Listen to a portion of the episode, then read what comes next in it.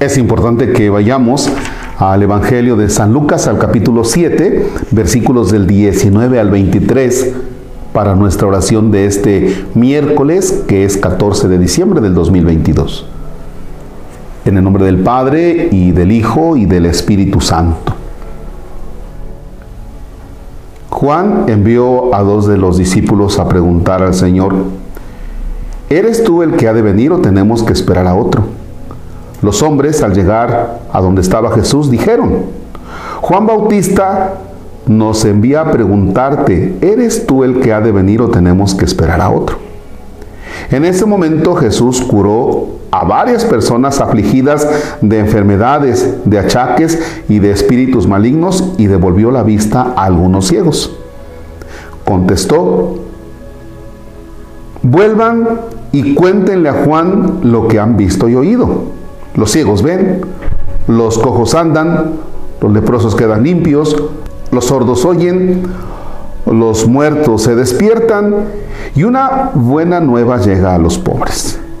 Y dichoso aquel para quien yo no soy un motivo de escándalo. Palabra del Señor. Gloria a ti, Señor Jesús.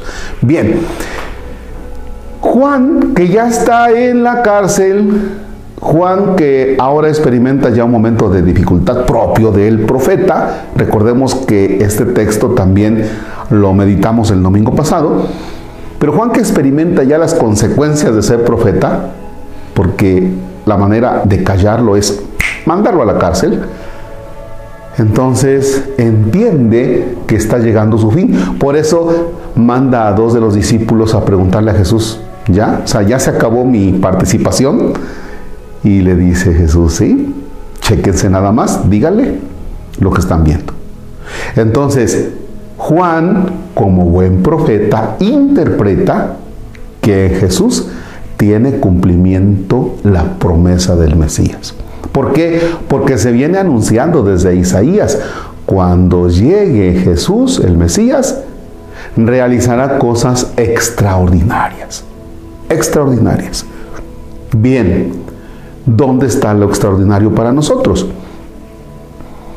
Si ya está el Mesías, se ha venido el Mesías, y en este tiempo de Adviento estamos, insiste e insiste sobre Jesucristo el Señor, su presencia, bien, ¿cómo va actuando Jesús en ti? O todavía más complicado el asunto. ¿Cómo estás dejando que Jesús actúe en ti? ¿Cómo estás dejando? Esto me cuestiona a mí, Marcos, como persona, como sacerdote, pero más que nada como persona. ¿Cómo estoy dejando a Jesús que actúe en mi vida? Porque, ok, los ciegos ven, los cojos saltan, el mudo canta, los leprosos quedan limpios, los muertos se despiertan, dice el texto, y ¿Y qué está haciendo Jesús en mí? ¿O qué estoy dejando que Jesús haga en mí? Porque de lo contrario me puedo quedar mirando la historia de los demás sin mirar la historia y lo que Jesús hace en la mía.